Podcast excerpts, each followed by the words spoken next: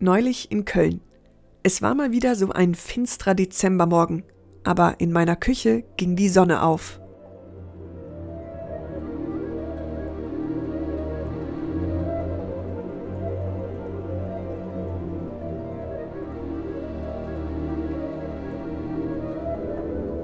Tauwasser sprudelte von den Fliesen, Vögelrufe durchschnitten die Dunkelheit, Insekten flatterten von Zimmerpflanze zu Zimmerpflanze und ein warmes Strahlen erhellte langsam den Raum.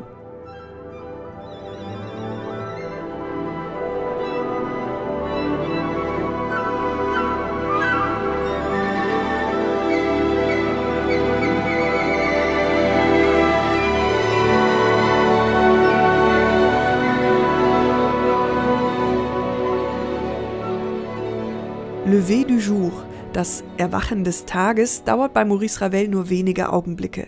Aber wie er hier mit den Stimmen des Orchesters spielt, mit den Flöten, Oboen, Harfen, den Streichern, das wirkt auf mich wie ein quecksilbriges Gemälde für die Ohren. Darauf zu sehen ist eine Liebesgeschichte. Mit Hirtengott Pan, mit Nymphen, Piraten und einem Schäferpaar. Breitwand, episch. Trotzdem möchte ich jeden Schmetterling fein ziseliert erkennen können. John Wilson schärft mit der Sinfonia of London jede Kontur.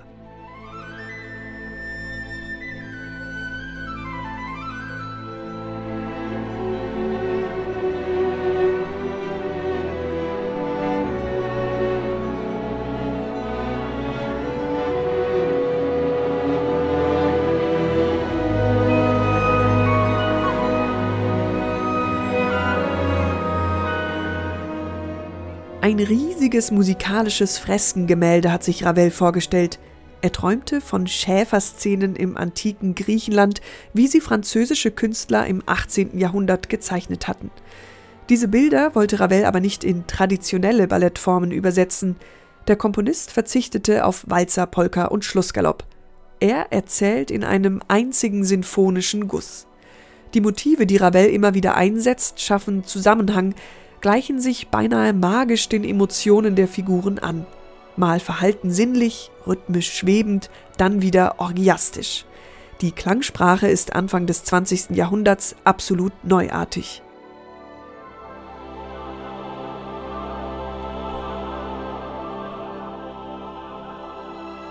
Den Chor zum Beispiel setzt Ravel wie eine Orchesterfarbe ein – er lässt ihn keine Worte formen, sondern verwendet gesungene Vokale für gesteigerte Ausdruckskraft.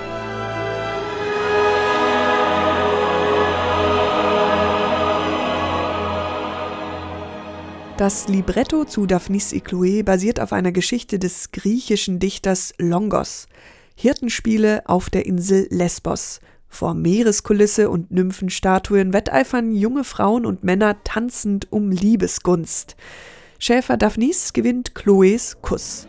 Die Konkurrenz, den Kuhhirten Dorcan, macht Ravel zunichte, indem er ihn ungelenkt darstellt und das Orchester in hämisches Kichern ausbrechen lässt. Junge Liebe ist ein ständiges Wechselbad der Gefühle. Die Sinfonia of London kalkuliert die Ravelschen Steigerungen bestechend, spielt aufmerksam, zart, elegant, selbst wenn sich der Klang wolkengleich aufbauscht. Manche Stellen könnten für meinen Geschmack noch etwas mysteriöser klingen. Was dem Orchester aber vielleicht in der Tiefe fehlt, macht es mit Leidenschaft und Energie wieder wett. In jedem Fall profitiert das Orchester von seinem Filmmusik geprägten Sound.